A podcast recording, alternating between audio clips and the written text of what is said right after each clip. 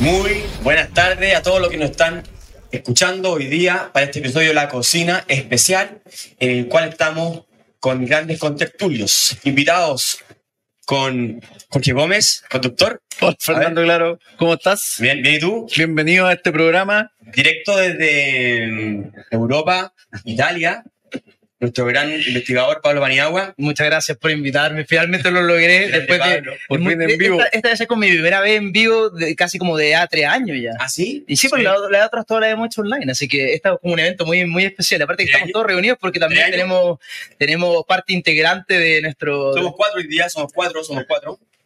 Estamos con Juan Lagos. ¿Cómo estamos? Juan Lagos. ¿Cómo va? ¿Cómo estamos, Fernando? Muy bien.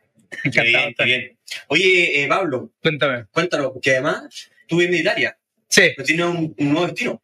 Ah, sí. Bueno, Noruega. sí. Sorteamos aquí la, la, ¿cómo se Nada. la primicia. La premisa, ¿no? Nada, ahora voy a, me voy a mudar a Noruega, a Oslo. Mm. Así que a, a morirme de frío. De la, de, de la pasta al salmón de, de una. ¿Sabían ustedes? Le había contado, ¿no? No, no, no. Ah, no, yo no, no tenía idea. Me acabo de enterar. Premisa, premisa. Bueno, ahí investigaríamos del salmón, Sí, pues hay que investigar del salmón, de las prote- de- del omega 3.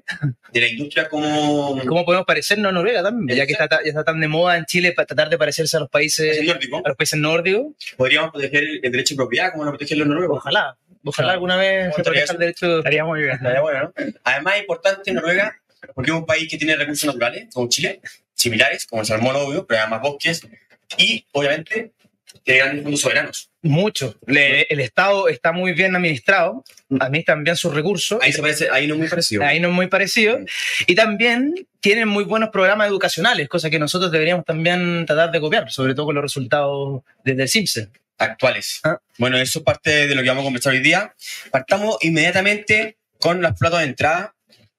Vamos a inaugurar con lo que está pasando con la salud en Chile, ¿cierto? ¿Qué puede decir Jorge Gómez acerca de lo que ha pasado con la gestión del gobierno en salud? ¿Alguna idea, comentario? A ver, antes de- del comentario voy a dar un saludo a los comensales que siempre se conectan, ahí se están conectando.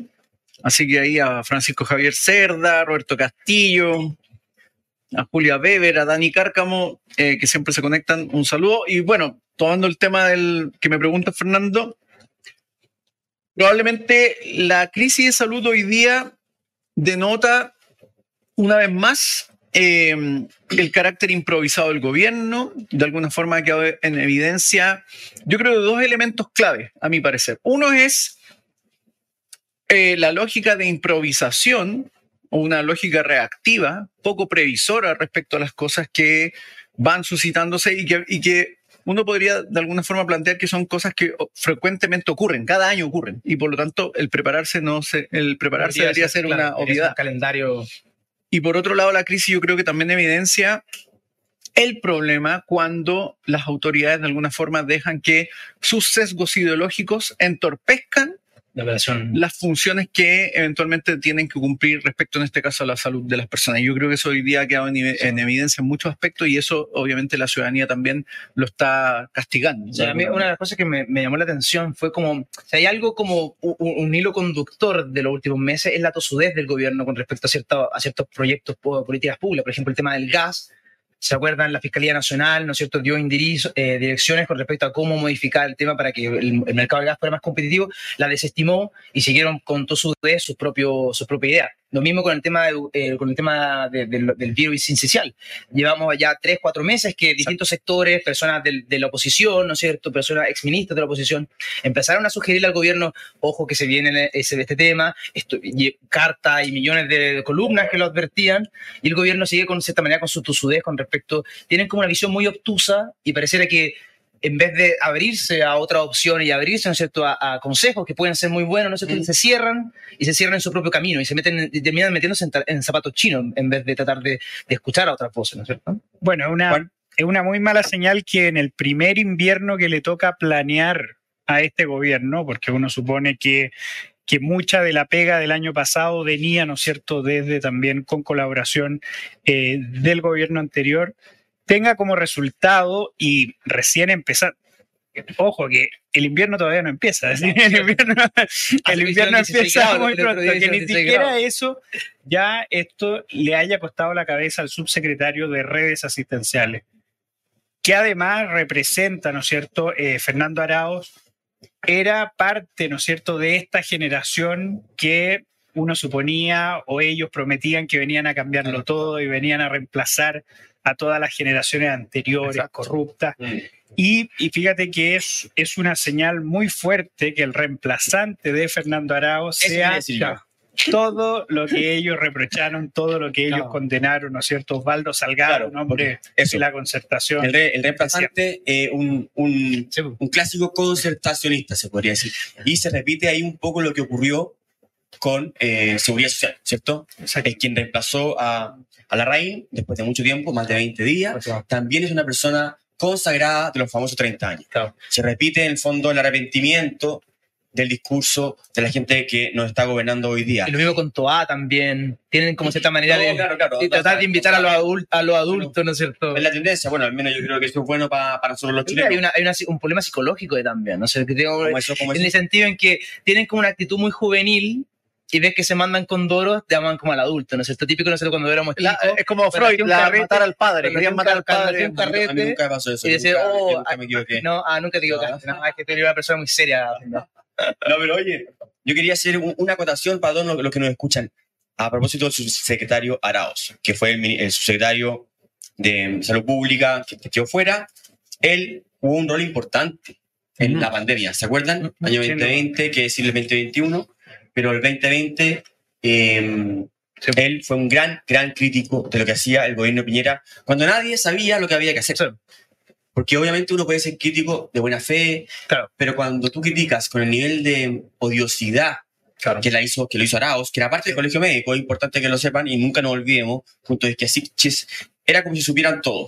¿ya? Cuando era un virus nuevo, nadie sabía, está bien, está bien criticar, está bien cuestionar, pero el nivel de virulencia con lo que hicieron, acusando a los ministros, a los ministros de salud, incluso antes de la pandemia, era bastante vergonzoso. Claro. Arauz era eso. Y para aquí terminar el comentario de salud, ¿dónde está el espacio público?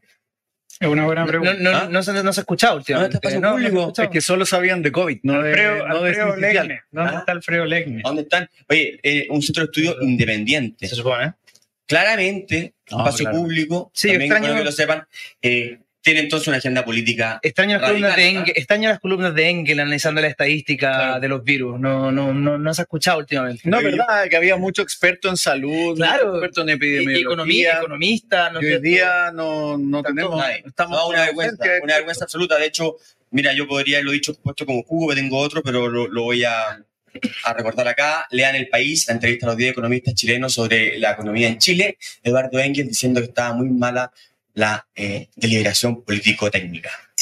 ¿Y dónde está Eduardo Engel, el experto en COVID, hoy día hablando de influenza? No, pareciera que está. Se olvidó de, de que habían otros Un gran virus. votante a prueba, Eduardo Engel. Eh, pasemos al tema de Jorge Gómez. Tu tema favorito. No, pero no, no, no es, no es la crónica roja. casi, casi. Casi, casi, casi. casi. Aquí tenemos un, un PDI como oculto, ¿no? El PDS. sí. Claro. El PDI, de, el PDI de estos recursos públicos. Siempre vela por. PDI, La ¿cómo se PDI, PDI? el uso recursos eficiente. No, pero el, el, el- el cada día peor estado del- de, de la, de la seguridad, especialmente en el sur. Em, Es un tema, ¿eh? hubo muchos atentados este fin de semana, incluso si la cuestión no para. Eh, incluso la CAM se adjudicó recién el, el, el ataque a este proyecto eólico en, en donde era ya en la, en la novena. A ver, yo, a ver, yo creo que hay varios temas acá que se están haciendo hoy día más evidentes, pero que hay que mirarlo también en perspectiva a propósito también de los críticos del momento eh, que eran los expertos del COVID. Y yo creo que hoy día está ocurriendo algo similar respecto a, digámoslo así, la negación que existió sistemáticamente respecto al terrorismo en la Araucanía y el Biobío. De alguna forma, quienes hoy gobiernan se negaron sistemáticamente a decir que había terrorismo, ¿cierto? Siempre se usó un, un eufemismo. Y hoy día lo que está ocurriendo es que no solo la CAM vuelve a vindicar una acción eh, violentista, sino que además hay otras organizaciones que están surgiendo y que están cometiendo actos de índole abiertamente terrorista, ¿cierto? Con ataques a torres de alta tensión y una serie de cosas que en el mediano y largo plazo van poniendo en tensión el Estado de Derecho. Entonces a mí me parece que hoy día lo que va ocurriendo es que se hace mucho más explícita la acción de grupos organizados que no descartan el uso de la violencia con propósitos políticos. Hay uno que tiene un nombre nuevo. Sí, el, el movimiento 18, de octubre. claro. 18 de octubre. Que además, Movimiento. esto, esto 18M. eh, es- exactamente, que además No, es 18 ovo. catalogan Al pegado con el 8M. pegado. que además catalogan al gobierno actual como un gobierno además eh, traidor o enemigo del pueblo. Y, y por lo tanto uno va viendo acá que va surgiendo una radicalización eh, que, para la autoridad y para, y para cualquier ciudadano decente en este país debería ser preocupante, porque yo creo que ese tipo de situaciones no hay que permitirlas y hay que frenarlas con toda la fuerza de la ley y toda la fuerza del derecho, además, Porque pide la acción más más resuelta. del Estado. Pablo, ¿algo que decir? No, y me parece preocupante que, que este gobierno todavía no le haya hecho de frente ataque a este problema. Y, y- y existe el gran riesgo que cuando haya alternancia al poder, que probablemente la haya, después jueguen el, el rol de opositor, ¿no es cierto?, de, de ese rol de opositor eh, mala onda, como lo hizo Arado, pero también en el plano de- de- del terrorismo que hay en la Araucanía. Y, y estemos como en un loop en el cual, ¿no es cierto?, cuando ellos son gobierno no hacen nada al respecto y cuando nosotros probablemente la, la derecha le toque mandar, eh, van a tratar de, de establecer el, el Estado de Derecho y la izquierda trata de cierta manera de minar el Estado de Derecho diciendo no, no, pueden, no puede ser que traten de salvar esto. Claro, el que quiere el Estado de Derecho al final es quien gobierna, ¿no? Claro, entonces, John, ¿Qué dice? sí, claro. Sí, obviamente uno ve que no vamos por muy buen camino cuando vemos que al problema del terrorismo se, con- se consolida con la llegada de nuevos actores y de nuevos actores que incluso aumentan las zonas de conflicto y ya el movimiento 18 de octubre, obviamente, eh, dado sus ataques en la región de Valparaíso, ya dan muestra de que se puede extender a cualquier parte eh, del país. Yo creo que está muy bien puesto el nombre. eh, 18O. Movimiento 18 de octubre. En primer lugar, porque se nota una vocación por la impunidad, tal como la tuvo eh, el 18 de octubre, y junto a una vocación con la, de la violencia que creo que tarde o temprano y con más fuerza todavía va a seguir definiendo lo que fue el 18 de octubre. Es decir, el octubrismo se define exclusivamente, creo yo, por la violencia y además por la instrumentalización de esta por parte de, por parte de una clase política muy oportunista. Bueno, y ahí, para terminar, habría que decir que mm, el gobierno va o no a extender el estado de excepción a, a, A la otra de los ríos Claro. y incluso en- endurecerlo, como dice Insulza. O sea, que Insulza está hablando de esto que pide estado sitio. Estaba Eh, en Sirio. bastante, bastante reflejo de algo que está ocurriendo en la interna, eh, que quizás, quién sabe, ojalá actúen con más decisión y se protejan la vida a las personas que están viendo en constante peligro.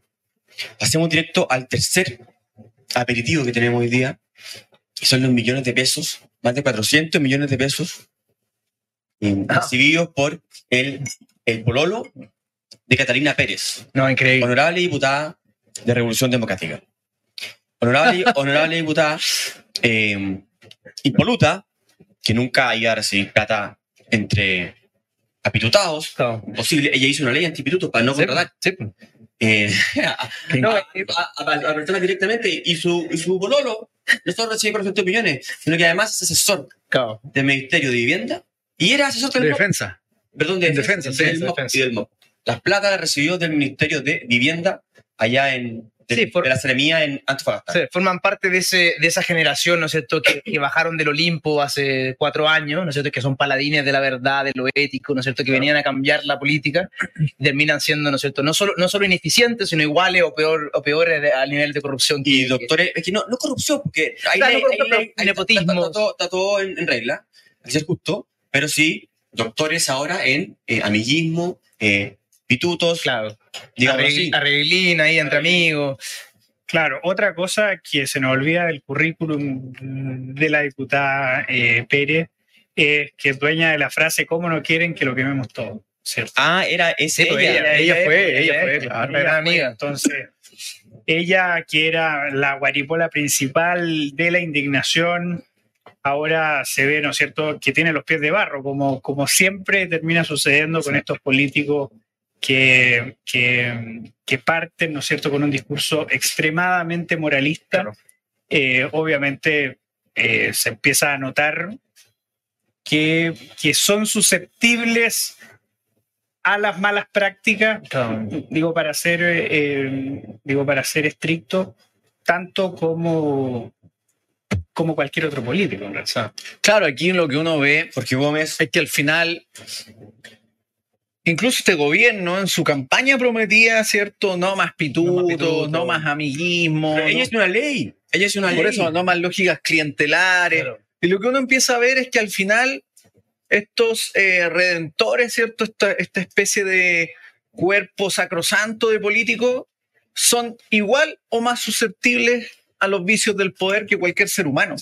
Y en el fondo acaban mostrando su- sus bajezas, digámoslo así. No, no su humanidad, sino que sus bajezas Nunca confiar entonces en, en nadie. en quien se cree bueno, peor, Pero- peor aún. Pero yo Exacto, creo que y y hay además- algo generacional también. Si pensáis, por ejemplo, todo este tema con, ¿te acuerdas? Eh, Bank Fried, todo esto, eh, No. el- ¿te acu- te acuerdas? Está muy, está muy internacional aquí. No, tipo, este tipo de los Es que bancos en en- Estados en- Unidos en que, Noruega. que creaban, que, que- que- que creaban todos estos fondos de inversión que supone que hacían el bien y eran más corruptos que la gente en Wall Street y toda esta gente como New Age, todos los ricos jóvenes Obvio, obvio. como de las, de Ah. las tech, de las tech companies invertían en estos bancos como del Bank Fried y decían, ah, pero que nosotros estamos ayudando a hacer el bien. Silicon Bank. Claro, todo el Silicon Valley, estamos ayudando a hacer el bien a través de, nuestro, de nuestros recursos. Y tienen, hay, hay esta generación que no gobierna, es de, es de- es de esa misma generación de, de Sí. Estados Unidos. Es interesante porque yo puedo decir de mi experiencia en mi historia de economía que estamos muy, esto fue hace 10 años, em, estamos muy rode- rodeados de todos estos emprendedores, estos innovation, eh, siempre Spanglish. Bueno, ahí hay un Este tema, unicornio, Fernando. este unicornio. Entrepreneurship. No, pero todavía no ocurría tan un unicornio. Ya, Era- éramos más pobres todavía. Ya. Pero todos se vestían de buenas personas. En el fondo ellos no querían ganar plata. Claro, ¿para qué, ¿para qué ganar plata? No, ¿Qué, ellos qué- qué- qué- sucio, qué sucio, Innova- qué sucio. Innovación, emprendimiento y liderazgo. Liderazgo, Impacto, emprendimiento, impacto. Mira, hay un tema ahí. Hay un tema interesante con eso porque tiene que ver con que acá el entramado de esto es una fundación que se Eso, llama eso. Democracia Viva, que se Viva. dedica, ¿cierto?, a trabajar a nivel de tomas y campamentos. No, ojo, no, no, que eso es importante. Son 400 millones, 400 algo. Sí. Eh, se entregan a estas fundaciones, bueno, que sepan, nuestros eh, radio escuchas o YouTube escuchas. Nuestros comensales. No, también queda el podcast. de la mesa. queda el podcast. Eh, esta fundación dice li- literalmente, yo, yo le- la, la investigué. Desgraciadamente no tiene su directorio. Yo invito a Democracia Viva que transparente quiénes son sus directores, porque Juan Pablo Luna es uno de ellos, como tienen un post, pero no tienen en su página. Ah, mira. Juan Pablo Luna, para que todos sepan, porque nos pongamos eh, eh, es como un, un gran intelectual neutral. Académico. No, Neutral, ¿ah? Como, o- otro de esos neutrales como como, Engel. como Fernando Atria, Como Engel, como Engel. Engels, son gente neutral. O, o como la nueva mm, eh, directora de Centro Política eh, de Gobierno, de, de Gobierno, la Andrea Repeto. Son neutrales. La Democracia Viva es una fundación sin fines de lucro, obvio, una fundación que tiene como misión organizar a las personas, bla, bla, bla, de- con- y, y dirigirlos a espacios de participación política. ¿Ya? Logrando tener incidencia en el debate público a través de co-creación política, cultural y académica. Esto es que no tienen, digo, ninguna vergüenza en decir lo que hacen, No. que es Es que una participen, de captura de renta. que participen En en mover la- políticas. ¿ya? Entonces, son 490 millones o 60 para los campamentos de la región de Antofagasta, eh, de manera que ellos Movilizarlos políticamente. A eso voy que sean que hay acá- movilizados políticamente con la agenda. Pero ¿por qué no le pedimos al- gobierno nosotros 400 millones a la FMP para, Para movilizar activar? nuestra Porque nosotros ni siquiera hacemos eso, nosotros hacemos una discusión pública abierta donde Es que eso voy, el punto, fíjate, es un mecanismo donde se obtienen rentas para instrumentalizar además a la, a la gente que está en situación de campamento. Es decir, ellos venden el discurso de que van a ayudar a la gente, que están preocupados de la gente, que participen, pero en, en términos estrictos lo que están haciendo es, con los recursos que aporta cada persona con sus impuestos, eh, instrumentalizando a las personas y haciendo proselitismo político en los en campamentos. los campamentos. Bueno, y en ese- para luego tener votantes y apoyos de base Claro, en las bueno, campañas. y, y- y- y- y- y fíjate que en ese sentido tiene una similitud con estas autodonaciones que se hacían Mira, a los claro. mismos miembros ¿Qué, ¿Por qué? ¿Por qué? los mismos miembros de Revolución Democrática, en el sentido de que se disfraza con una cierta Un una altruismo. cierta Sí, autoridad, es decir, un Claro. aura altruista, Sí, sí. Mm. pero que en realidad se están utilizando fondos públicos Por eso, para claro. Sí, pero eso Claro, de hecho, es, es verdad lo que dice político. Juan, Sí, porque sí, sí. Juan, eh, Juan Lago, eh, Giorgio Jackson decía, no, pero si yo mi sueldo lo estoy donando. Y claro, la donación uno presume, y parte de la presunción de que la donación va a alguien que requiera el recurso.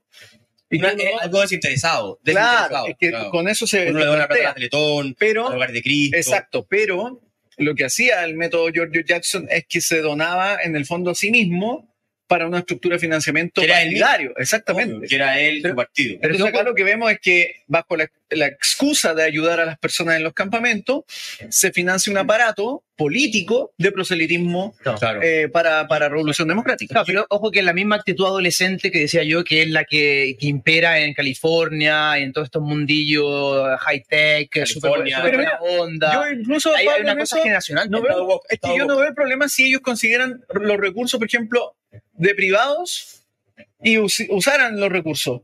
Pero el problema acá es que además lo No, hacen pero a son recursos por eso, privados, pero aquí el problema es que lo hacen a través de No, recursos públicos, exacto, claro, claro. para hacer este procedimiento. Bueno, y volviendo al, al, al grito al cielo de, lo, de, de prohibir el, con- o sea, de prohibir el, eh, como, es, como, como, ¿cómo le llamaba? Como trato directo, no, no, eh, puestos eh, laborales sin, sin mediación alguna, no se olvidó. Sí.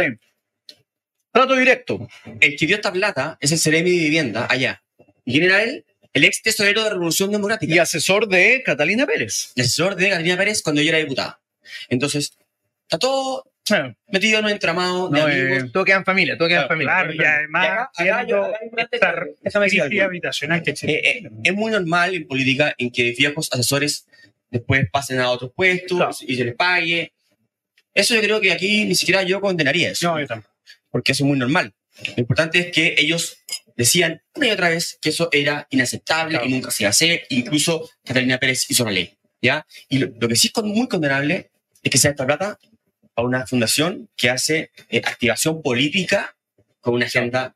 Pero, pero yo agregaría algo más. Yo creo que también es condenable, por ejemplo, en el caso de la pareja o el pololo, como quiera llamarse la diputada Pérez, es que se coloque a personas como asesores en áreas donde no son expertos. Porque él estaba, por ejemplo, como un asesor en defensa, pero mi pregunta es, ¿en qué ¿Sabe algo era de defensa? experto en Claro. defensa? ¿En qué?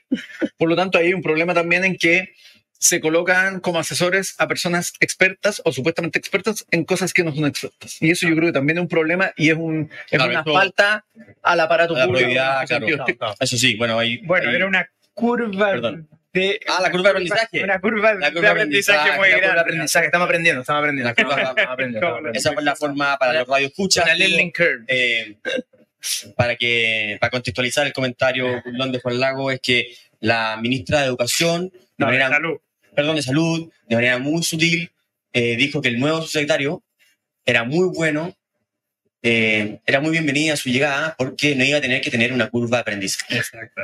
Igual es grave que nos pongan... O sea, no iba a hacer la práctica. Claro, Literal. es grave que nos pongan como subsecretario de salud en A un practicante. a Claro. alguien que tenga una, necesite una curva de aprendizaje. Bueno, esperemos que eso sean los asesores, no subsecretarios. Terminamos con nuestros platos de entrada, vamos directamente a los platos de fondo. Yo no sé por qué le pusieron estos nombres, pero quizás... Porque estamos en la cocina, Porque estamos en la cocina, estamos en la cocina. No, digo... De hecho, no hemos hecho ni un saludo. ¿Cuál largo? No ¿Cuál hemos hecho ni un saludo. Un saludo. Salud, salud, yo no tomaba porque, Salud, Pablo.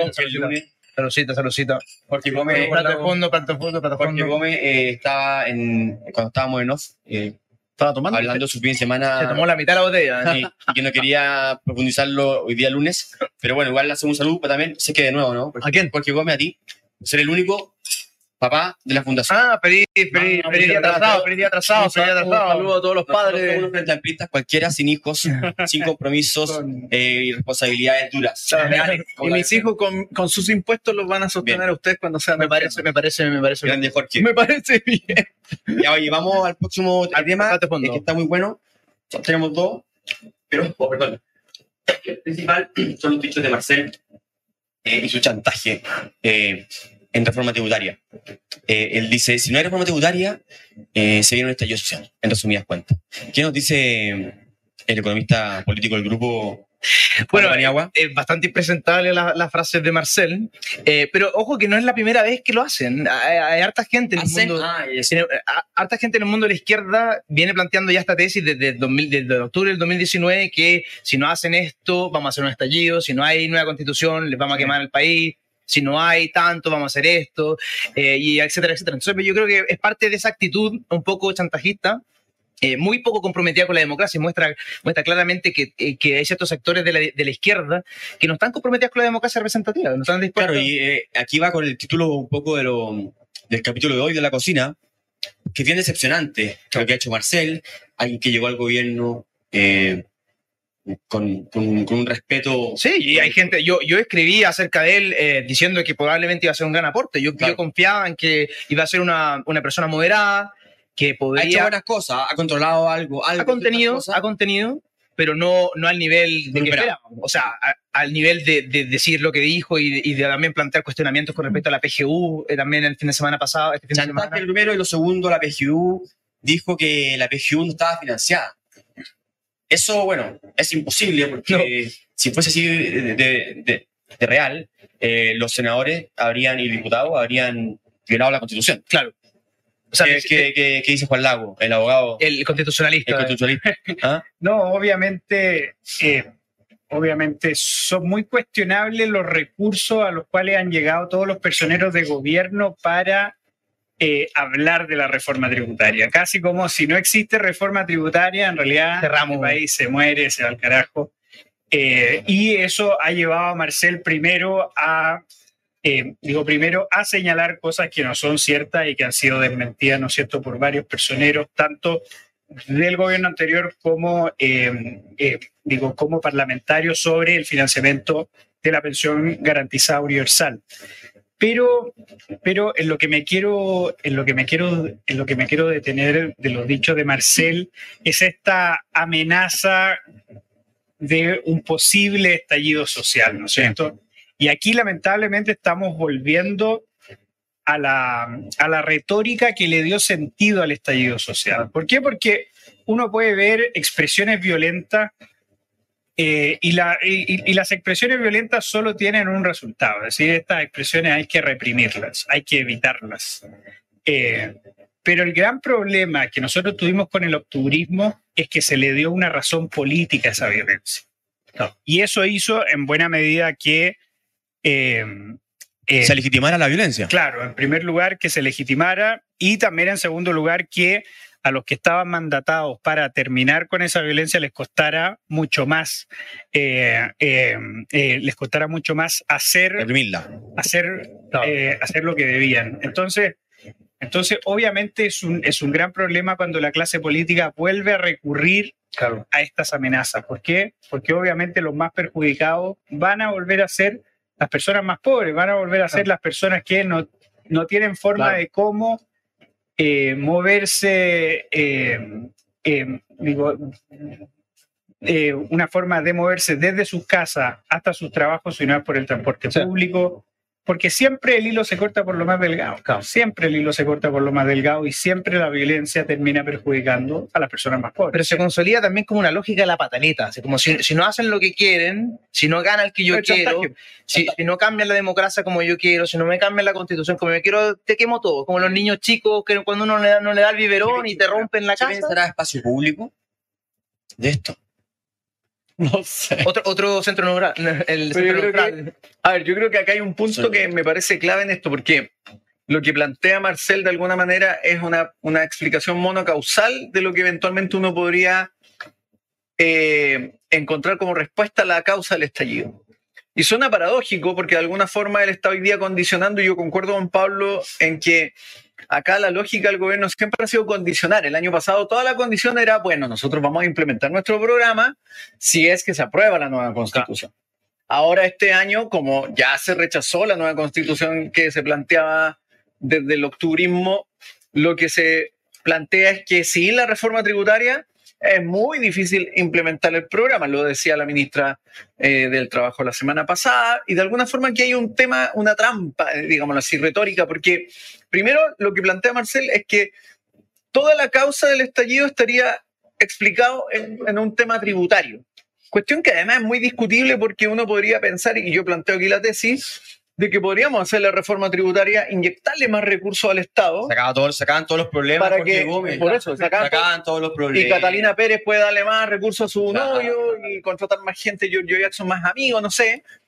Pero el problema es que no se resuelve uno de los problemas que eventualmente uno podría considerar como un gatillante del No. estallido, que es la propia conducta de la clase política. Es decir, lo que ocurriría aquí es que le estaríamos dando más recursos a una clase política que, sin embargo, en su dinámica, por ejemplo, sigue con el amiguismo como el que manifiesta Catalina Pérez Sí. y otros casos más, por ejemplo, lo de la Junaev, que se perdieron, no sé, no, sé cuántos y millones, ¿cierto?, y de tampoco, pesos. y tampoco no hay ninguna reflexión con respecto a la eficiencia del Estado. Exacto, No- exacto. no, se voy. conversa con respecto a qué, qué, qué van a hacer esas platas. Ya, es el ok, punto. recaudamos el doble, pero bueno, pero y, y si se vota la ¿quién se mitad, cargo? en los claro, amigos ¿cómo de los amigos. bien. Entonces, es impresionante que no haya una conversación un poco más elevada. Me, me sorprende de- del nivel de Marcel que no haya conversación un poquito más elevada con respecto, ok, hagamos, tengamos una conversación tributaria, pero también Y- eficientando y hay el otro, y hay dos puntos más. A mí me parece que de alguna forma lo que esboza Marcel también responde a la, a la, a la dinámica o la retórica que trató de instalar el Partido Comunista de que eran no, no eran 30 pesos, eran 30 años. Que es un juicio totalmente, totalmente destemplado No, pero respecto eso a- eh, era un discurso mucho más general- generalizado. No, no, el pero Partido el, Comunista. PC, el PCE lo, lo instaló fuertemente como, como un eslogan. Pero además hay otro, otro- Amplio hay otro punto que hay que hacerse la pregunta. Este gobierno entonces actuó de manera irresponsable planteando un programa que en términos estrictos no iba nunca a poder implementar, salvo que se hiciera una reforma tributaria o salvo que se aprobara la nueva constitución. Entonces uno dice, bueno, Bueno, y ¿cómo armaron además, ese programa? la reforma tributaria, los recursos que busca recaudar, se podrían recaudar, como dice bien Pablo, reordenando el mal Claro. gasto, no dicen nada, y además con el... Igual es poco sexy y es fome hablar de él, pero el crecimiento económico también, Claro. bien, y es lo que no están eh, eh, ayudando a generar Claro. eh, Y- eh, estos gobernantes un poco, digamos, confusos. Claro, y que, una, o- y que una persona del nivel de Marcel caiga en ese chantaje en vez de elevar un poco la discusión, me parece que, que va por muy mal camino. Claro, y lo de la PGU también es muy grave porque está acusando prácticamente de ser inconstitucionales los actos de- del Parlamento. Así Exacto. que lamentable, decepcionante el ministro Marcel. No, y, y fíjate que lo peor de todo es que Marcel el próximo mes tiene que obviamente empezar a dialogar con esas mismas personas a las que está acusando de manera Bueno, injusta. Entonces, hoy día mismo- También eso hoy- demuestra una mala, una mala señal Ma- para mala técnica. Mala muñeca, mala muñeca. Una técnica negociadora. Y para cerrar, bueno, este tema, eh, Bópoli dijo que no iba a ir a la reunión de hoy día, creo que era hoy día, eh, con Marcel sobre este tema. Dijo, no vamos justamente, por lo que tú sí, Juan, no sé si lo vieron. Eh, Bópoli dijo, no voy a la reunión porque nos acusó en el fondo de, Claro. de estar actuando fuera de la ley. Pero- Así que mala técnica del, del- ministro de Hacienda y también corta con una tradición de ministros de Hacienda bastante serios, por más eh, ideológicamente diferentes que hayan sido. Están siempre eh, actuando muy eh, de manera respetada por, por toda su... em, no es enemigo. Los pares, por los No, pares, por los pares. No, pero con, con el adversario, con el adversario político. Oye, vamos al próximo tema. Por el segundo. Me pongo a toser. Yo, yo fui víctima del subse- subsecretario Arauz. Estuve con influenza la la semana pasada. Podría, pues podría haberse expandido menos los virus. Ya. Acusación constitucional del ministro de Educación.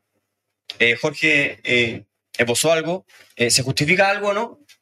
Yo creo que a esta altura sí. Ah, chuta. Mi, mi foco tiene que ver, a ver, yo creo que hay cuatro, cuatro temas que están dentro de la acusación y que se van a tratar de plantear. Una tiene que ver con la, con la llamada agenda sexual, eh, otra tiene que ver con un problema serio de deserción escolia- escolar y violencia ya enquistada en, en los emblemáticos, por ejemplo. Otro está el tema del CIMSE, los resultados del CIMSE, que yo creo que no es solo responsabilidad de este gobierno, sino que es un tema que se viene arrastrando y que además se agudizó en la pandemia. Pero a mí me parece que el tema clave tiene que ver con los eh, varios miles de millones de pesos desperdiciados en la JUNAEF. Por, y ahí se tiene que investigar si hay falta la probidad, si hay eh, poca, en el fondo, una mala gestión, si hay poca transparencia. Pero veamos Es un un- conjunto, un conjunto de cosas que ya. Pero hay hechos, hay hechos. hay hechos concretos. Por ejemplo, hay 41 mil millones que eh, se pagaron como servicios, pero que no fueron licitados sin mediar contrato. Es decir, se pagó esa plata. y además con sobreprecio. Eso es lo que también se plantea. Precio justo, precio justo, quieras decir. Ojo, ojo. Hay 71 mil millones además que fueron pagados, pero por servicios no prestados. Es decir, no, se pagaron esas- esos, esos montos y no se recibieron los servicios. Por lo tanto, hay un problema ahí. Eh, algunos medios ya hablan de una cifra mucho más estratosférica en términos de desperdicio. Y ahí lo que vemos es que, una, la falta de probidad, la, la mala gestión, pero además, uno de los fallos del Estado, que probablemente Pablo Paniagua lo puede explicar mucho mejor, que tienen que ver con que al final los burócratas aumentan los recursos, exigen aumento de recursos, pero no dan ninguna garantía de un, de un buen uso Claro, de los Pueden, mismos. oye, pueden haber sido para proyectos personales y familiares. También. Claro, Como dijo claro. Y eso, y eso, el alcalde Torrealba, el y y eso se relaciona con la conversación que teníamos con respecto a la reforma tributaria. Ok, Exacto. aumentemos los impuestos, pero ¿para qué? Para que se pierdan en estas En la cajas negras, claro. en la, como la JUNAEP. No tiene sentido. ¿Tú, Juan? ¿Qué decís de, de la acusación? Sí. El abogado también. Yo creo que obviamente el- estamos en un momento, en una crisis educacional en, múltiples factores y fíjate que lamentablemente uno no ve que está a cargo una persona que puede llevar alguna solución a los problemas. Y lo peor de todo es que junto a esta incapacidad, eh, y el problema es que junto con esta incapacidad de poder echarse al hombro, ¿no es cierto? Grandes problemas que ya tienen eh, nuestro sistema educativo, vemos que también van aparejados polémicas muy graves, ¿no es cierto? Como lo que pasa con la JUNAEP, y también una cierta atención monocausal, ¿no es cierto?, al tema eh, de la, eh, eh, al tema de la, de la, eh, de la educación sexual, que se puede ver, por ejemplo, en casos como que en unos cuadernos de la JUNAEP, y eso es parte, eh, eso es un capítulo de la, es un capítulo de la acusación constitucional, ¿no es cierto? Unos cuadernos que eh, iban a tener cierta información sobre obesidad infantil, Mm. cosa que obviamente también es una de las crisis Es que es grave, que grave. en sí. Chile, fue reemplazada por alfabetización sexual, ¿no es cierto? O también ignorar dentro de la importancia, ¿no es cierto?, de la inclusión a personas discapacitadas.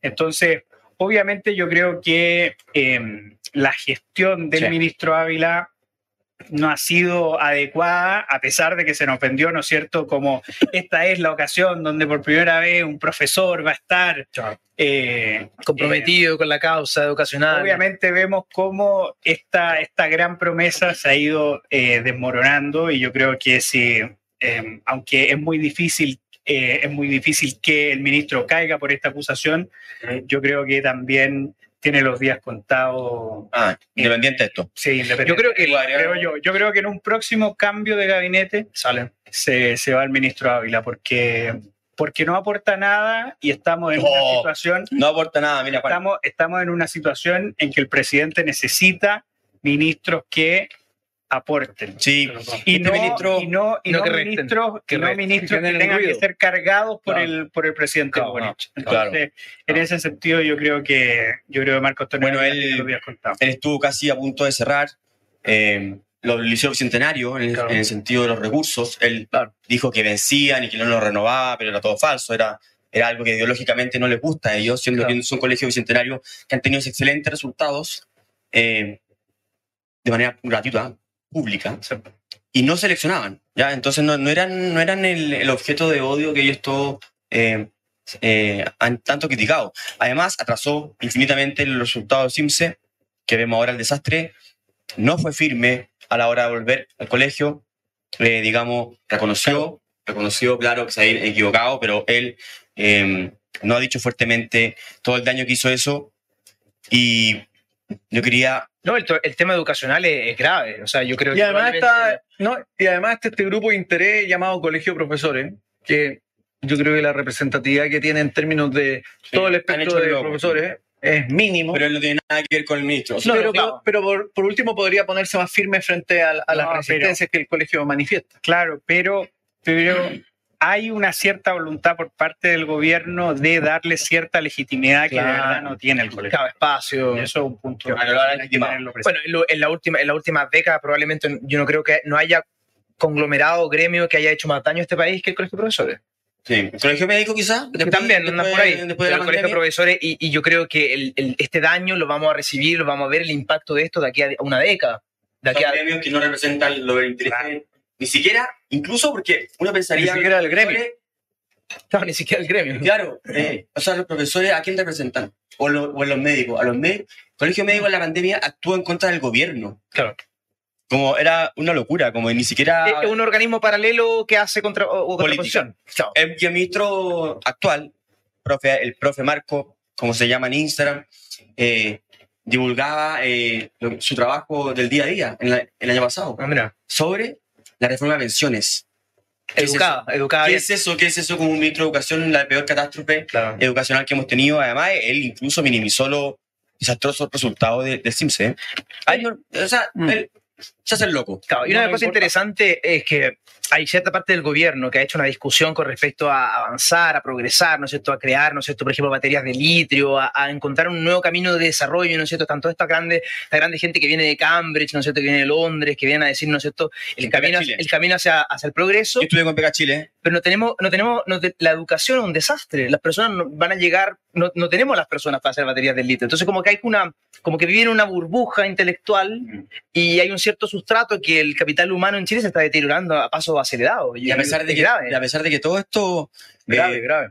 personajes que no gobiernan entraron y llegaron al gobierno con la bandera de la educación. Sí. ¿Qué ha hecho la, reforma, la reforma que ellos lideraron en el Ministerio de Educación? Ah, Si no segregar, la- segre- segregar. Antes en Chile, para que sepan todos los radios escucha, el 7% de los colegios eran, eh, el 7% de los alumnos iban a particulares privados.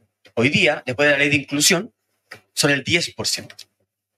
¿Qué hizo esta reforma de la ley de inclusión? Segregar más. segregar ¿Qué más. pasó con los cole- colegios, colegios públicos, Instituto Nacional, Bueno. eh, alma mater de nuestro Juan Lago? Destruido con la ley de inclusión y con la famosa eh, eh, eh, ley de ranking. Claro. Y sobreponderación de. Porque y, hizo y más la mala gestión de los municipios. Bueno, obviamente Además. los alcaldes que no fueron firmes sin con duda. la violencia. La, la Eh, educación fue la punta de lanza de esta generación Y hecho y- empeorar. y va a ser la punta de lanza Bueno, de la que- muerte es de la ahí- de este país también. Lo que vemos, hoy día lo vemos con la, con la salud, pero en el fondo la educación fue un instrumento para esto. Sí, absolutamente. y toman el instrumento, le sacan el jugo, lo revientan y lo dejan destruido. Instrumentalizan, Instrumentalizaron la salud, tanto el feminismo, como lo han hecho las mujeres, como el. como la instrumental- educación. instrumentalizaron la salud, Como la salud en pandemia. y hoy día están mostrando su inoperancia a ese nivel y probablemente también está ocurriendo lo mismo a nivel de educación, es decir, instrumentalizaron la educación y son unos inoperantes a nivel educativo. No, y me retan acá antes de. Y lo más triste es que, ni si- por último, ok, tú la instrumentalizás quizá con el objetivo de mejorarla, de mejorar la vida de la gente. Lo que ha ocurrido es que han No, porque a ellos les No, instrumentalizado- pues, no, porque no, le porque interesa tú el no. poder. No, No, porque tú- a ellos les interesa el poder. No, no, porque tú cuando dices, eh, utilizas la palabra instrumentalización, con fines políticos. más es con que- otro fin. Claro. Claro, o sea, instrumentalizar algo es porque tú, ese, ese elemento se te convierte en un medio para otro Para. Para otro fin. Ahora, pues, para otro fin que el que, que, que dice defender. ¿Entendí? No, y sobre todo en temas como con el país que está creciendo muy poco y se ha Pero- hablado, y se ha hablado de tratar de, de revitalizar la productividad de este país y con el sistema educacional lo que estamos haciendo es, es probablemente destruir toda posibilidad de generar los cimientos de capital humano para poder eh, tener eh, capital humano para generar productividad. Entonces estamos de cierta manera postergando eh, esos, esos 10 años que necesitamos de, de que- de crecer al 4% para salir Pero- el desarrollo. pero Un economicista, un economicista. Claro, pero el, gran, pero el gran problema es que esta crisis, esta crisis ni siquiera permite, onda, yo- fíjate que el problema no es si vamos a tener personas calificadas para hacer batería de litio. Yo creo que Claro. esta crisis es tan grave que nos tenemos que preguntar si en realidad vamos a tener personas calificadas para Sí. empleos, empleos mínimos, mínimos, o sí, vida sí. funcional. Sí, pero la batería del litio, la batería del litio incluso es un sueño, además, que aquí no- Claro. no, hace mucho sentido, como, como han explicado todos los expertos de la industria, claro. por, por la lejanía en la cual, en la cual estamos, porque eh, eh, Sí, el clúster donde estamos, es el, un- el barrio. es un producto que necesita de mucha logística para traer diferentes cosas, Claro. que no tiene sentido fabricarla Claro. acá en Chile. Esta Ah. deserción escolar implica vida, vida realmente truncada. Y además- y además se deportan no, Y digamos abiertamente, futura dependencia de estos redentores que van a estar ofreciendo bonos como enfermos Claro. Y esa gente no va a ser Ese capaz de vender de... Pololo de la diputada Catalina Pérez. Claro, No, claro, partidos o sea, pisan o sea, 400 millones. gente, gente educada, gente educada de forma deficiente es, es terreno fértil para toda forma de populismo, sobre todo en Latinoamérica. Lo hemos visto en otros países de Y y clientelismo y cooptación de la, de la gente. No. Y desgraciadamente, aún más hoy día, con las revoluciones tecnológicas que se están viniendo, em, las máquinas Claro. entran a reemplazar. Si aquí lo que se necesita es, es educación para, para después, para, para esta nueva época. Oye, oye, preguntan mucho por Eugenio. Eugenio está vivo. Les comunico a todos nuestros radioescuchas. Sigue que vivo, no lo no se preocupen, está vivo, eh, volverá, obvio, como, en, como, como volverán todos también y aparecerán más eh, eh, personas de, de la FPP en este, en- en este espacio donde discutimos todo lo que pensamos en la FPP, eh, analizando la contingencia. Dani Cárcamo, Moisés Saab, eh, Luis Becerra y Cassandra también los, la- los veo ahí bi- bien activos, María La Luz. eh, Tenemos, tenemos varias personas que metan Y like, varios, ¿no? Hay que meter like. que se conectan todos los lunes y comentan. Así, Muy ah. bien. Sí. Metan, Sí. metan like, eh, metan tengo- like. Tiene su fanaticada aquí, tiene, tiene su Hay una fanaticada, fanaticada, fanaticada, sí. Bien, bien. Este, es nuestro- este- este es nuestro episodio especial. Episodio especial, oye, eh, pero bueno, sí, difundan lo que hacemos en la fundación y mm, dónennos plata, eh, como me dicen. Autodónense, Sí. autodónense, ¿cachai? No, no, claro, no, pero o pueden, pueden donarnos, pero dicen que se autodonan, así se... Claro, No, di- di- digan que se autodonan, pero nos donan a nosotros. Claro, hagan lo opuesto que. revés. Tendremos como donante a Giorgio Jackson. Hagan lo opuesto que No se ha revisado si nos dona. oye, va, Hay que revisar las bases, hay que revisar las bases, hay que revisar las bases. nos dona 10 lucas al mes. Podría ser No, posible. Giorgio Jackson, No, imposible, no, un que lo tipo veo. que, acuérdate en el sábado ese, ese reportaje. Sí, que lo- amigo del colegio, ¿se acuerdan? Sí. ¿Se acuerdan lo que lo dividía los asados. Oye, semana. Jackson, sí. Esto no son palabras mías, eh, con Tertulio. Giorgio Jackson era avaro. Claro, así Eh, que bien Lucas no la ganaba los 8 millones y estaban todos los compañeros de curso emocionados, de lo, lo del colegio estaban emocionados porque decían, al final, ya que, ya que, ya Se va que a- se va a poner- gana 8 palos, Una paga ahí de piso, no, claro. no, habían ido una pichanga. Y dicen ya, entonces, al asado se pondrá Giorgio, todo, que te ganaba a poner- 8 palos. claro. Y. Giorgio mandó un Excel cobrando una A todos. a todos. Onda, Hasta la mil- mayonesa que... 1290. Mil dólares. Oye, Giorgio, no. No, Sí man, lo rájate con los compañeros de colegio. güey. Y, y, y dona la FPP, si no estáis viendo. Y dona la FPP. Sí, oye, vamos, vamos a pasar inmediatamente al jugo, ya que va quedando poco tiempo. Eh, jugo de la semana, Juan Lagos, cuéntate tu, tu jugo semanal. Bueno, mi jugo semanal tiene mucho que ver con lo que pasó con la semana pasada, ¿no es cierto? Y la noticia de que Chile no, eh, no participaría en la Feria del Libro de Frankfurt el año 2025. Una instancia sumamente importante para la industria del libro, en la cual eh, siempre los países invitados terminan sacando muy buenos resultados, ¿no es cierto? Tanto en en la difusión de nuevos autores, en la traducción del español, ya sea al alemán o al inglés, de nuevos escritores y por lo tanto era una gran oportunidad para tanto los escritores como para los editores. Y por lo tanto, eh, la decisión eh, que toma el Ministerio de la Cultura, obviamente uno puede considerarla cuestionable, pero creo que lo más grave en este caso fueron las declaraciones del presidente Gabriel Boric, ¿no es cierto? Cuando ya esto estaba... eh, El presidente, En la- el presidente lector y preocupado de la cultura. exactamente. Ah, Él dice, Sí. no pasó por mí, no pasó por mí y él intentó revertirlo. Es decir, yo creo que con esta frase, no pasó por mí, se demuestran muchas cosas. Primero, un mal manejo de su gestión como presidente, es decir, obviamente que temas tan importantes como esto, que involucran a varios ministerios, Casillería también. de- Claro, exactamente. Y que fíjate que hubo una reunión en ProChile junto a el mercado de la cultura y se les decía, mire, uno de nuestros objetivos es participar en ferias de libros. Y ese mismo día Votan en contra. surgió que no íbamos a ir a la feria del libro más importante del, Del mundo. mundo. Y además demuestra también cuál es la relación que tiene el presidente con sus ministros. Es decir, obviamente el decir no pasó por mí Claro. termina delegitimando la decisión de Jaime Aguirre. Y yo creo que si Jaime Aguirre tuviera un poquito de amor propio, debería replantearse su participación en el gobierno. Es decir, al verse absolutamente desacreditado por el presidente, de la República. Entonces, yo creo que esto puede parecer algo anecdótico, pero creo que la reacción del presidente Boric ante, ante, ante esta mala noticia, creo que es una señal más de la falta de gobernabilidad que sigue teniendo este país, lo cual es absolutamente grave. Así que ese va, va mi jugo de la semana, Fernando Claro. Buena conexión ahí del jugo. En pura pose, dijo una ex editora. Claro. eh, ¿Pose? de apellido Yu, Yu. Pura pose. Escribió Pura una pose. carta al Mercurio. A propósito de eso, voy a hablar de una carta de Mercurio como jugo de la semana. Esta carta la mandó el ex rector de la Universidad de Chile, Víctor Pérez. Yo tenía otro, otro jugo, pero lo cambié a ese, porque el, el- rector de la Universidad de Chile fue el primero que apoyó las demandas estudiantiles de gratuidad educacional en la universidad, en desmedro de los niños. Y hoy día manda cartas día por medio al Mercurio en función del grave crimen que se comete con la juventud y con los niños por la gratuidad universitaria. Rector Pérez no puede, no, no puede tener ese nivel de desfachatez, como, como le llaman elegantemente, para decir esas cosas. Ese es mi jura semana, el ex rector no está a la altura, o al menos se quede callado. No es como Agustín Esquella, que sigue opinando de cuestiones constitucionales. No, Pablo. Impresionante. No, bueno, el mío ya lo habíamos conversado, ya el tema, lo que dijo eh, Mar- Mario Marcel, lo encontramos ya el jugo de la semana.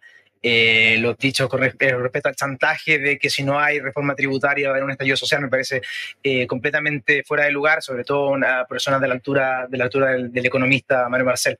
Así que ya lo, ya lo conversamos en detalle, así que le dejo la palabra a mi, a mi gran amigo Jorge Gómez ah, con respecto al jugo.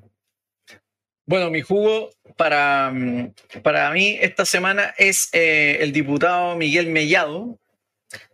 No porque haya eventualmente cometido un delito o porque haya eh, necesariamente vulnerado la seguridad nacional, sino más bien por la eh, estupidez banal que comete al filtrar eh, esta conversación y además porque de alguna forma un día dice una cosa quejándose, advirtiendo la gravedad del asunto, y el otro día dice que él fue el que causó este, esta, esta filtración en el fondo.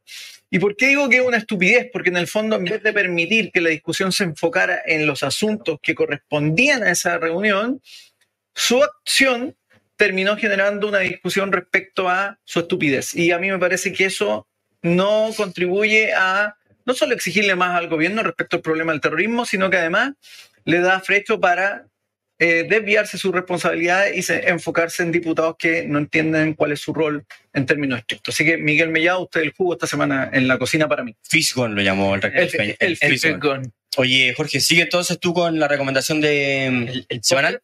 Sigo con ¿Cómo le llaman? el bajativo. Con el bajativo, el bajativo, el bajativo, bajativo, el bajativo. Bueno, el bajativo para mí de esta semana quiero recomendar un libro del profesor Joaquín Fermandoa. Es un libro que tiene una nueva reedición, pero que originalmente se publicó en el CEP, que se llama La Revolución Inconclusa, que es todo un, trabajo que hizo el profesor Fermandoa respecto a el proceso eh, de la unidad popular, la ruptura del sistema democrático, todas las implicancias que eso tiene. Es un trabajo muy, muy erudito, muy informado. Y a propósito que esto está en la discusión pública hoy día, yo recomiendo este trabajo de, además, un, muy buen historiador que es el profesor Fermandoa respecto a este periodo, donde además hace varios análisis respecto a eh, lo que era en el fondo eh, La revolución la revolución La UP. eh, y la, La- Unidad la- Popular. la Unidad Popular, la UP. Eh, el libro que está ahí en la en cámara es el que está en el CEP. Hoy día está en otra edición. El eh, Centro de Estudios Centro de Bicentenario. Estudios Sí. Que son cuatro tomos en Bicentenario. Y- Por eso no y- está en la foto. Y, Juan- y- y no cabía, Juan Lago lo conoce muy bien. Juan, ¿tú qué vas a recomendar? Yo, fíjate que voy a recomendar una novela eh, que, me, que me terminé la semana pasada que se llama Los Genios. Es diferente al, al ministro Valente, Claro. Ahí- ahí- Se llama Los Genios de Jaime Bailey, que trata, ¿no es cierto?, sobre este, este evento que pasó eh, en la, en la literatura latinoamericana, que fue este puñetazo que le dio la Ciudad de México Mario Vargas Llosa a Gabriel García Márquez. Entonces parte desde ahí y desde ahí se va construyendo esta, eh, esta novela con la historia de estos dos grandes novelistas y cómo se van desarrollando, cómo se va desarrollando su amistad Es ficción, ficción. cómo se termina resquebrajando. Claro, es, es eh, Jaime Bailey dijo que es la versión literaria de, no, es, es la versión literaria que intenta explicar el por qué pasó ese puñetazo en México de Mario Vargas Llosa eh, a Gabriel García Márquez. Una historia que tanto Gabriel García Márquez como Mario Vargas Llosa siempre fueron muy reservados. Nunca han dicho. Sí, pues nunca, lo han y, dicho. y, y fíjate que frente a lo cual Jaime Bailey eh, ha intentado invitando a amigos De, Eh, de todos lados. de, lo- de los dos bandos y programa. buscando, claro, exactamente. Entonces, Reconstruir también. entonces, esa reconstrucción está en esta novela, una novela muy entretenida que la, que la recomiendo mucho, así que a disfrutar los genios de Jaime Bailey. Buena Refrendo, recomendación. refrendo. Buena. Buena, yo lo leí también, lo leí. El- está en Galaxia Gutenberg. Eh, Exactamente. Sí, Galaxia Gutenberg, muy bueno. Sale Jorge Edward, Sol Boom, eh, divertido Bailey. Yo voy a recomendar este libro. Carlos Granés, autor de El Delirio Americano. A mí me, me hace mucho bullying por utilizar de manera exagerada o, La o palabra delirio. o repetida la palabra delirio. Y salió este libro el año pasado, excelente libro, muy recomendable. Eh, algo duro, porque tiene muchos nombres, mucha historia de, de la cultura y de Latinoamérica, pero relaciona un poco la influencia cultural de los poetas y las diferentes vanguardias en cada, eh, digamos, década en Latinoamérica y cómo influencia eso en la vida política de los países, de toda Latinoamérica, México, Bolivia, eh, Perú, todo relacionado eh, y de una manera realmente eh, impresionante todo lo que, lo que dice. Y para terminar, yo quiero dar un adelanto. Eh, este libro lo escribe Carlos Granés, quien prologa el próximo libro a publicarse en la Fundación para el Progreso. Atención, Eh, atención. el del buen viaje al buen revolucionario, libro del año 1976, que tiene mucha relación con este, Eh, pero esta vez reeditado, editado en Chile, prologado por Carlos Granés, y a publicarse dentro de las próximas semanas por la Fundación para el Progreso. Un lujo, ¿ah? por Un donde lujo. se le mire. ¿ah? sea, libro. ¿Vas a sortear algún, alguno en la cocina, alguno entre los comensales, alguna copia? Ah, ah, En el futuro, en el ah, futuro. ah, los comensales, no, yo, usted no, usted tiene que comprarlo. No, Sale- los comensales son del público. Ah. Si hagamos algo, hagamos algo, atentos, atentos, sigan, eh, difundan, eh, reenvíen este, este video y ya, ya, ya sabremos cómo hacer esos sorteos. ¿Se puede o no? Bueno, no Sí, sabemos. Sí, eso. Bueno. Y sort- sortearemos unos buenos libros de la Fundación. Y además se viene Átomo próximo. Atención. Bueno, yo eh, voy a recomendar el libro de Sebastián Edwards, el último libro acá salir del horno, se llama The Chile Project, es acerca de la historia intelectual de Chile con respecto a la auge y caída del neoliberalismo en Chile. Eh, es, una, es un trabajo intelectual notable que parte de los años 50. El, eh, Edwards revisa lo- desde el año 50 el proyecto de Chicago con eh, la Universidad Católica y cómo eso, ¿no es cierto?, de cierta manera influye de manera trascendental en la historia reciente de nuestro país. Es un libro muy, muy interesante a todo aquello interesado en, en la batalla de la idea, en cómo la batalla de ideas se da del 50 en adelante, eh, cómo eh, los intelectuales, ¿no es cierto?, los economistas intelectuales que vienen de Chicago van reformulando y cambiando el país, modernizándolo de cierta manera y los debates que van ocurriendo a lo largo del, del tiempo. Así que muy recomendado, está solo en inglés, está por Princeton Press. Pero es un gran trabajo para aquellos interesados en, en el debate de la idea eh, y, y todo, este, todo este debate en torno al neoliberalismo. Se viene en castellano, sube por ahí, así que atentos cuando salga. Y también sube por ahí que lo que hace es eh, eh, defender la teoría de que el, el gran despegue eh, de Chile se realizó durante los 90. Sin embargo, gracias a las instituciones que se consolidaron después de 1985 eh, durante la dictadura militar. Estamos entonces, eso sería todo. Jorge Gómez, ¿algún cierre? Como- cierre, eh, salud. No, gracias a todos los comensales por haberse conectado. Veo que son varios. Sé que estuvo muy bueno el programa. Un saludo a Eugenio también. Que le metan like, Lagos. que le metan like. Métanle like al programa. Gracias, Fernando Claro. Seguiremos Gracias, presente. Pablo y Pablo Paniagua, suerte de vuelta gracias. a Italia. Gracias, nos vemos en, en marzo más o menos. Por el, próximo- Vuelve en marzo. la próxima cocina especial la hacemos en marzo. Con especial sobre Italia y la política noruega. Dale, ¿Ok? listo, me parece. Saludos a todos. Chao, chao. Buena semana, cuídense.